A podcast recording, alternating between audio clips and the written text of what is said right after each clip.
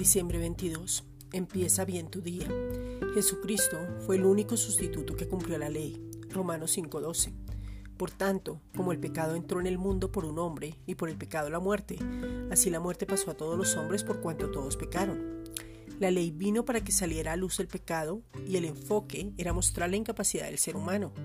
La ley mostraba lo que se tenía que hacer. Era una sola unidad, un gran total, y cualquiera que incumpliera un solo pecado se convertiría en transgresor de la ley. Ahora en Cristo estamos muertos al pecado porque Jesucristo mismo fue el sustituto para que nosotros fuéramos libres de esa ley.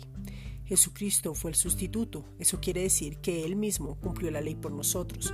Primera de Corintios 15, versículos 56 al 57 ya que el aguijón de la muerte es el pecado y el poder del pecado la ley.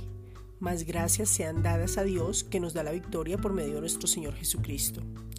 Esta es una reflexión dada por la Iglesia Gracia y Justicia.